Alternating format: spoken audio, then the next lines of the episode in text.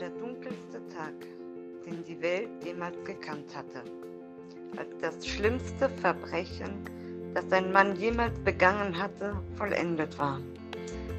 Aber die dunkelste Nacht stand kurz vor dem hellsten Morgen. Komm am Sonntag mit uns in die Kirche und bete den auferstandenen Christus an.